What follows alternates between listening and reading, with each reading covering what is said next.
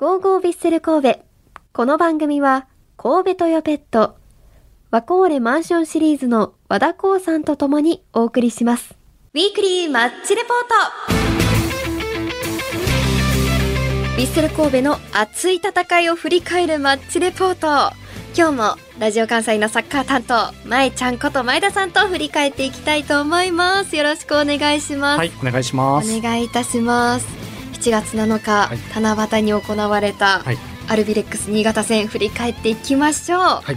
まあ、前回の新潟との対戦はですねあのノエスタで行われましたけれども終了終了間際にパトリック選手が劇的な決勝ゴールかと思いきや VAR でオフサイドの判定となってしまいました。これかこれが、まあ、きっかけといいますかこれからちょっとねこの VAR で悲しい そうですね、ありましたね。結果が続くみたいなはい悔しい思いを何回もする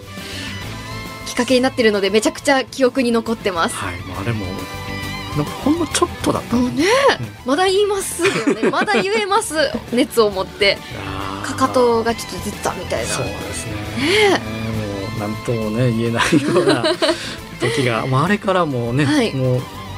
気がつけば後半戦、うん今スタートに入ってきて、まあ折り返しになると前節もしっかり振り返ってはい試合見ることができるっていうのもこの後半戦の良さでもありますよね。そうですね。まあそこからどう立て直してというか、うんうんあの時のこう修正をいかにできてるかっていうのもポイントの一つだったのかなと思います。はい。はい。それでは試合を振り返っていきましょう。まあ今回は前節で J1 通算100試合を達成した本田裕樹選手がベンチ外ということで、はい大崎レオ選手がスタメンに入りました。はいいい入りをした神戸は前半15分。高い位置で斉藤選手がボールを奪い、武藤選手が素早く大迫選手につなぎ、そのままシュートこの一撃がゴール左隅に決まって先制点となりましたでも私見てて、この、まさかこのタイミングで、もうゴール行くんやっていう。まあでも、あの、やっぱりヴィッセルの今の今年の戦い方としては、あの、理想的なボールの奪い方であったりはい。しました、しましたし、はいやっぱり、あの、大迫選手はシュートがうまい。うん。うんやっぱり、もうスペシャルワンというか、やっぱりこの得点力っていうのはこのチームの肝というか、上位を支えてる一番の要素なので、やうんっぱエースがしっかり決めるというのは理想的な展開でしたね。そうですはい。この時間で決めたっていうのがまた、まあ、そうですね。まあ、やっぱりいい時のヴィッセルのこう流れの一つかなと、はいやっぱり序盤でしっかりと畳みかけて、うんえー試合の、まあ、主導権を握る。はい。まあ、それが今回もできたので、まあ、あの本当にいい入りになったのかなと思いでます。すね。はいもうここで1点入るとなんかすごい安心感がありましたね。ただ前半の20分にちょっと神戸にアクシデントがありまして、はいマテウス・トゥーレル選手が負傷交代となりまして、飯野選手が投入され、はいセンターバックに酒井豪徳選手が入るという。そうですちょっとあの今までにない感じですかね今回あのベンチ入りメンバーを見られたらあれなんですけど、まあえーセンターバックのサブがうん寺坂選手、えーはいルーキーの選手なんですけど、まあ、その選手しかいないっていうところで、うん。まあ本当にもうちょっとこう、えーしかも20分っていう早い段階での、えー選手交代を余儀なくされたところで、はい。まあ、どう変えてくるかと思ったら、うん酒井選手を中に入れて、飯野選手を右サイドバックに持ってきた。結構こう、突貫工事じゃないですけど、はい。正直厳しい台所事情を表すような、うんこう、交代策になりましたね。はい。となると選手からしても、こう、やったことないそうですね。組み合わせってなると、はいこう息の合いにくさみたいなのも出てきてしまう。可能性はありますし、まあ、はい。やっぱり本来ずっとサイドバックをやってた酒井選手ですから、やっぱセンターバックっていうと動き方も変わってきますし、はい。まあえーまあ、経験はある選手ですけど、まあ、その辺がどうなるかなというふうな形で、まあ、ただ一番経験を持ってるってところで、うん。まあ、こういう交代の、まあ、交代というかえー選手のこう配置転換ってなりましたね。はいなるほど、まあ、山川選手出ていただいた時にもやることが全然違うっておっしゃってたじゃないですか。はだからまたねなんか難しい。うん。酒井選手でも難しいんだろうなと思いながら見てましたね。はい。はい。ただまあその後新潟に何度もゴール前まで迫られますが、はい、やっぱり守護神の早川選手がもうすごいセーブを何連発もしてて、神がかってます、神がかってましたね。はい、あの今インスタグラムの方に、前川選手のスーパーセーブ集がもう動画になって上がってて、はい、改めてそれ見てもすごいなと。そうですね。一回シュートの中では本当に逆を突かれて、うん、手だけが反応してたっていうシーンもあったと思うんですけど、はい、それでも、ね、左手一本で止めた、うん、やっぱりあの辺も含めてこうそのゴールセービングの感覚の鋭さっていうのは、はい、やっぱり日頃のこう指示回るゴールキーパー講師との練習とかでもかなりこう研ぎ澄まされたものがあるんだろうなと、乗ってますね。はい、はい、指先とかでも指先まで止めてましたもんね。はい、そうですね。でもでもまあそれがなかったらいつやられてもおかしくないような正直苦しい展開ではあったと思います。はい。だこれをクリーンシートで守りきるっていうのが前川選手ですね。そうですね。本当によく耐えしまあこれは前川選手だけじゃなくやっぱりディフェンス陣含めた、うんまあね、本当に粘り強くやっぱりこう相手にボールを持たれても、えー、はい、しっかり最後の最後のところゴールの真ん中のところは、こう簡単には打たせないぞっていうところが、うん、えー、見えた戦いだったのかなと思います。はい、まあ、そんな感じで後半神戸はまあなんとかチャンスを作るも追加点は奪えず、はい、ただまあ前半の1点ありますし、はい、もう酒井豪徳選手をはじめ、前川選手はじめ、守備陣がきっちり守り、新潟にゴールを許さずそのまま1対0で試合終了となりました。この勝ちは結構大きいんじゃないですか？そうですね。やっぱり、えー、こう、この前のその前の札幌戦が引き分けだったってところは、はいうん、ところもあったので、はい、やっぱりこう2試合連続で勝ちをまあ、勝ち点3を取れなくなるとちょっと流れが失速する可能性があった中で、しかもイニエスタ選手が退団した後の最初の試合って、かなりこう注目度も高かったと思うんですよね。はい、まあ、そこで勝ち点3をしっかりと取って、えー、上位戦線に残ったってところは大きいですね。うん、でこれであの横浜と名古屋が引き分けた結果、はい、ヴィッセル神戸は2位に浮上しました。しかも1試合少ないですからね。まだ少ないですもんね。はい来週川崎フロンターレ戦があるということで、はい、まあ、そこでまた1位に勝てばねね元のいたポジションに戻るという。おお、はい、まただ戻るだけですもんね。戻るだけですからね。もうめちゃくちゃ調子いいですね。まあ、そうなんですけど、やっぱりこうね。気になるのは。ちょっとトゥレル選手が今回負傷交代っていうのもありましたし、はい、まあ、代わりにセンターバックに今回入った酒井豪徳選手も本職ではないっていうので、ねはい、ちょっと守備陣に怪我人が多い感じはいややっぱりあのまあ、シーズン入る前から結構そこは課題だったところではあるんですけど、うん、でこうなんとか、ね、山川選手の頑張りもあったり前川選手のこう頑張りもあったり後ろは本当に踏ん張ってここまでリーグ最小と言えるような失点数で乗り切ってきてるとはいえ、はい、やっぱりにうんしんどいところはありますね。監督もね常々言ってますけど、はい、どう回していくのかっていう。うん。しかもこの後もうすぐ水曜日には天皇杯がありますし、はい、7月もまだリーグ戦残ってますし夏場暑い中でのこうタイトな試合が続くので、うん、うんね何か、ね、何か なんかこう、難しいところもたくさんあると思うんですけど、はい、ヴィッセルで言うと、はい、まあ他のチームもそうだと思うんですけどチーム編成に動きがある時期ではありますよね。はい、ね。ヴィッセル神戸結構夏。例年夏がやっぱりこう大きい補強というのは、はい、本当に特にこの45年は多いので、うん、はい、まあ、大迫選手がそうですね入ってきたのも、はい、大迫選手武藤選手も夏移籍でしたし、はい、まあ、もちろんその前もっと前から言うと酒井豪徳選手も、うん、えー、天皇杯優勝した年の夏に入ってきましたし、はい、まあ、イニエスタ選手も夏からの交流でしたから、まあ今年も何かないかなと感じますね。ややっぱりよそ よそというか他クラブが、まあ、はい、浦和さんも東京さんとかもそうですけどどんどんこう、うんうん、戦力補強を刊行しているので、はい。えー、まだヴィッセル全然動きとしてはイニエスタ選手が対談。だけそうですね。あとは、まあ、えっ、ー、と、坪井選手と泉選手と尾崎選手の A 契約は発表されましたけど、はい、まあ、それは、その選手たちが規定の出場時間を満たして、はい、えー、上に上がったっていうか、その一つ、自分たちのステータスを上げたところだけなので。うん、これ A 契約って、普通に、あの、情報出て、へーって思ったんですけど、何のことか私はあんまり分かってないですね。うん、まあ、でも選手にとってはやっぱりこう、こっからがスタートっていうか、はい、C 契約は、まあ、若干ちょもともとは、はい、初めは C 契約で入ってきてで,、はい、で A 契約にある基準を満たすと A 契約になる、そうですね。ただ C 契約はどっちかというと使用期間じゃないですけどお試し期間というか、なるほど。まあ、クラブにとってのなんか、はい、まあちょっと都合なんかね選手にとってちょっと言い方があんまよくないかもわかんないですけど、うんうん、まあ、そこでこう、まあ、分かりやすく言うと、はい、ちょっともう社員の前のちょっと契約社員とかそんな感じですね。まさに本当に。で実際にこうキャリアを積んでいって、はい、でこの3人3選手は、はい、そこでやっとこうからが一人前というか本当の勝負の時というか。っていうのが A 契約になってくるんですね。そうですね。でどんどんどんどん自分のこうステータスを上げていくっていうところになっていくんですけどどやっぱりそういう選手をもっとね増えたらいいんですけど、はい、やっぱりルーキーたちにとっては一つのまずは一つの最初の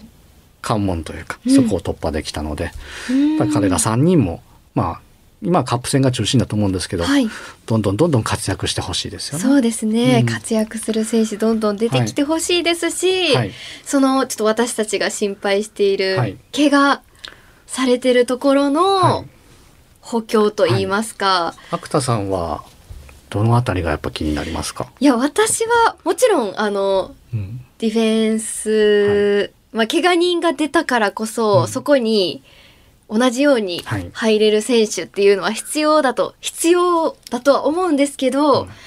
あ、イニエスタ選手が退団されたということで、はい、8番が空きました。8番ましたね。8番に入ってくるような選手が来るんじゃないかな？来てくれますかね。でも、どうなりますかね？でも、正直、やっぱりこう、あまりにもビッグネームすぎたので、うん、まあもちろんそこの替えは正直聞かないところはあるんですけど、はい、まあ、ただ、えーとまあ、今年に限らずなんですけど最近なんですけど、うん、こう外国籍選手をうまくフル活用できてないのは正直ヴィッセルのこう今の特徴特徴っていうかちょっとねこう課題かなと。全員日本人の時もありましたもんね。そうですね。まあ、あの、ぶっちゃけ言うと、大迫選手、武藤選手、山口選手、はい、酒井選手は、うん、まあ、正直、外国人ワークみたいな感じも。もうポテンシャルが。ポテンシャルがもうちょっとね、こう、ちょっと一つ飛び抜けてるので、はい、そういう見方もあるとはいえ、はい、やっぱり、あの、他クラブ、まあ、上位争いしてる横浜 F・ マリノス、浦和レッズ、名古屋グランパス。やっぱりこう、外国籍選手をしっかりこう使いこなしてるのかなと思うので、もちろんこう、リンコン選手だったり、はい、サンペール選手だったり、はい。ねまあ、向下選手もそうですけど、うん、ま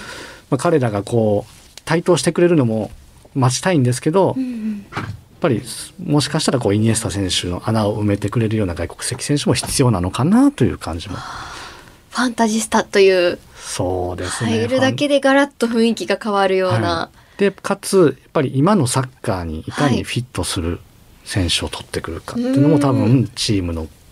まあ、一つの課題というか、は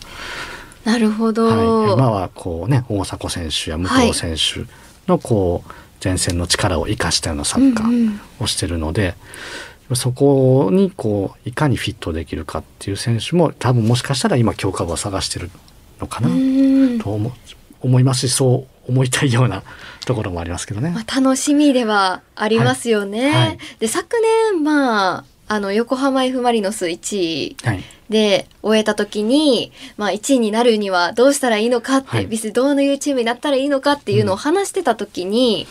うん、やっぱりあのスタメンが常にスタメン争いを常にしてるチームだっていうのをそうですね。お話しした気がして、はい、やっぱりそうなってくると大迫選手と競うような選手が入ってくるっていうのも、それももちろん一つの,、ね、あの考え方ではあると思いますし、はい、やっぱりそういうさっき言った上位陣なんて、うん、こう選手枠も5枚の選手交代枠をフル活用したりとか、はい、どんどんこうその普段出てる選手も出てない選手も力の差があんまりないっていうのがあって、うん。うん、いい競争してるのでやっぱりヴィッセルもそうなってほしい感じはあります。し、はい、まあ、今結構固定な感じはしますね。そうですね。どっちかというと固定ですし、うん、まあ、まあ結果に現れてますけどこうカップ戦とリーグ戦とちょっと差があるのかなというのがあるので、うん、やっぱりそこがこううまく拮抗できるようなそうですね、はいえー、ところにもちろんカップ戦で頑張ってる選手たちもこう上がってきてほしいところはあるんですけど、はい、まあプラス何かしらこうアクセントになるような夏の補強っていうのもあってもいいのかなっていうのはありますね。じゃあまだまだこれからちょっとヴィッセル神戸の形が変わってくるかもしれないですね。そうですね。まあ今のところ本当にだから日高選手が戻ってきたぐらいかな。うんうん、まあもちろん日高選手の活躍も期待なんですけど、はい、何か変わってくるようなものもそろそろ、ね、そうですね。ニュースが来るかどうか。夏でまた、はい、なんか今までそんなあのサブメインやったけど、はい、めちゃくちゃ輝き始める選手もいや出てくる可能性もありますからね。ね。はい、だそういうところも楽しみですよね、はい、そうですね。サポーターの方はどんなこう反応反応があるのかちょっと見たい、ね、ちょっとここで、はい、あの今日のメッセージテーマ、補強のポイント、はい、ちょっと来てるのでご紹介しますね。えっ、とラジオネームサイレントリスナー代表さんからです。センターバックが現実的ですが、ここはイニエスタ選手がいなくなったので、世界的なスターが来てほしいです。私と一緒です。ね、ね、こう、これまでこうね、いろんなスタイニエスタ選手に限らず、はい、ビッグネーム見てきてるので、ビッセル神戸といえばみたいな感じはね、今はあるので。その世界的なスター、誰ですか？誰ですか？ってね、本当に。それもぜひ上げてほしいですね。ね はい、はい、えっ、ー、と、ラジオネーム、クォッカー50さんは、トーマス・フェルマーレン選手のようなワールドカップ出場経験のあるセンターバックの選手が加入してくれたらいいなといただいています。フェルマーレン、フェルマーレン選手は本当スーパーな、うん、僕はもう、まあ、個人的な感情ですけど、はい、そのアーセナルっていうイングランドの、まあ、うん、クラブにいた時から本当に素晴らしいなと思ってた選手が、まあ、バルセロナを経てやってきてくれて、はい、やっぱあれ、あの、センターああいうぐらいのレベルのセンターバックを日本で見れることもなかなかないことだったので、うん、よく来てくれたなっていう感じだったんですけどでもそのレベルが来たら、はい、もうなかなか今のヴィッセルに鬼に金棒になるんじゃないかと。来てほしいなって思います、ね、来てほしいですね。ねでまたその今いるセンターバックの選手たちが、はい、その選手と戦うスタメン争いできるぐらいに、そうい。う刺激を与えるような存在になってもいいと思うので、ねはい、そうですねでもう一つラジオネーム驚きの白ささんからですこの夏の補強ポイント前川選手に続くゴールキーパーがもう一人欲しいかなと思います。今いるキーパー陣に補強が必要ないくらいの活躍に期待していますと。うん、まあ、そうですよね。補強が必要ないくらいの活躍っていうのもありますけど、はい、補強の選手が来ることによってさっき言ったように、高め合うというか、ね、強くなる。はいそうですね。まあ、この前、佐々木大樹選手にインタビューさせていただいた時に、その目の前で大迫選手の姿を見てるので、すごい吸収する部分が多いし、活、かせてるようになったっていうお話もしてたので、はい、まあ、そういう意味でも、こう、チームにいるっていうのが重要ですよね。ねはいゴールキーパーもう一人欲しいなですって。なかなか贅沢な なんかまあでもいろんなこう考え方があるんやなっていうのはね、ね。サポーターの方の意見からでもありますし。面白いですね、はい、こうやって聞けると。そうですね。はい。また来てますね。ご紹介しましょうか、はい、ラジオネーム古弘さんです。あくちゃんこんばんは。今日のテーマですが補強ポイント。新潟戦でセンターバックが不在のようなことがないようにディフェンダーは絶対必要かと思いますあとはこれから夏本番を迎える中、大迫選手や武藤選手の交代できる選手がいないのはこれから優勝争いする中で厳しくなってくると思うので、即戦力になるフォワードの選手も欲しいですね。補強がうまくいって優勝できるといいなと思いますといただいています。確かにそのフォワードのところのこうバックアップっていうのは、意外と重要というか、うんうん、やっぱりこうこの前の新潟戦もそうですけど、はい、もう武藤選手は本当に立ち上がれないぐらいもう、うんかなりこうタフに戦ってた、はい、正直去年のこととかを考えるともしも怪我してしまったりした時に、うん、替えの選手が、まあ、出てこないときついなっていうのもあるので、うんはい、何かこう、まあ、そこもそのレベルはさすがにこうねなかなかいなくても、はい、近いレベルの選手。そうですね、はい、育っていくっていうのもありますからね。し、まあ、佐々木選手も頑張ってますけど、はい、まあ、それに近い選手がこうやっぱり外から刺激を与えてきてくれるっていうのもありかなと。なるほど、まあ、交代っていう交代同じレベルの選手が交代ってなると、はい、そこをこう交代交代するからっていうのはないですけど、うん、その怪我する前にそうですね。交代できるっていうのもあるじゃないですか。しあの力の発揮具合とか、はい、ありますあります。90分で見るか、はい、60分の60分で100%使い切るかみたいなのも、はい、そういうあたりでも力加減変わってくるっていうことですよね。思いますし、こう夏の特にこういうね、本当に僕らも立ってるだけでも熱い、あの汗かいてもしんどくなるようなところで、はい、あそこで90分走り続けて11キロぐらいですかもう。うん超人ですよね。ですよね。改めて考えると。まあ週1でも続けるのはや本当大変やと思うので、はい、やっぱり正直言うとやっぱり選手交代5枠をフルに使えるぐらいの、が一番いいとやっぱり外から見ても感じますし、はい、あのそう考えたらどのポジションでもそうですけど、うん、やっぱりその交代できるような選手っていうのをもっとこう出てきたり、ね、外から取ってくるなりっていうのは必要かなっていう感じはします。スタメン争いを常にし続けるそうですね、はい、という意味も込めて、はい、それが活性化していったら、はい、必然的にこう後半こうクライマックスに従って優勝争いしてるのかなって思いますので、うん、今ももちろん頑張ってますけど、はい、さらにパワーアップっていうのはいるかなっていう感じはします、ね、今結構固定のメンバーっていうのが、はい、もうチーム全体として底上げしていってそこでスタメン争いし始めると、はい、すごいこと起きますよね。そうですね。なので、まあ、本当にもうもうね、あの、今出てない選手も頑張ってほしいです。し、はい、まあそこが一番なんですけどね、そこが一番なんですけど、なかなかルヴァンカップもなくなってしまって、こう、こう試合で切磋琢磨できる機会も減ってるので、ね、若手の選手がこうアピールするポイントっていうのも、うん、なかなか固定してしまうとなくなってくるっていうのもあるんでしょうね。はい、なかなか難しいところではあると思うんですけど、はい、まあでも何かしらこの1か月以内には動きはあるかなという感じは。うんそれはちょっと楽しみ、ね、逆に動きがないと、まあ、ある意味腹を決めたんだなっていうところはありますけど。このメンバーでいくぞっていう。そうですね。そこは本当にクラブの方針もあるので、はい、その補強とかで言うとそのシーズン始まる前と夏ぐらいの2回ぐらいになるんですか？基本的にはそうですね。ウィンドウっていうこう移籍期間があるので、はい、はい、もうそこで決まってそれ以外はあんまり、えーと、登録できる期間が限られてくるので、うん、あそうなんですね、ね、なるほど、はい、まあ、今週水曜日7月12日はですね、天皇杯がありますので、はい、また新たな選手が輝く姿を見られるかもしれません。そうですね。そこからで、その次の週末の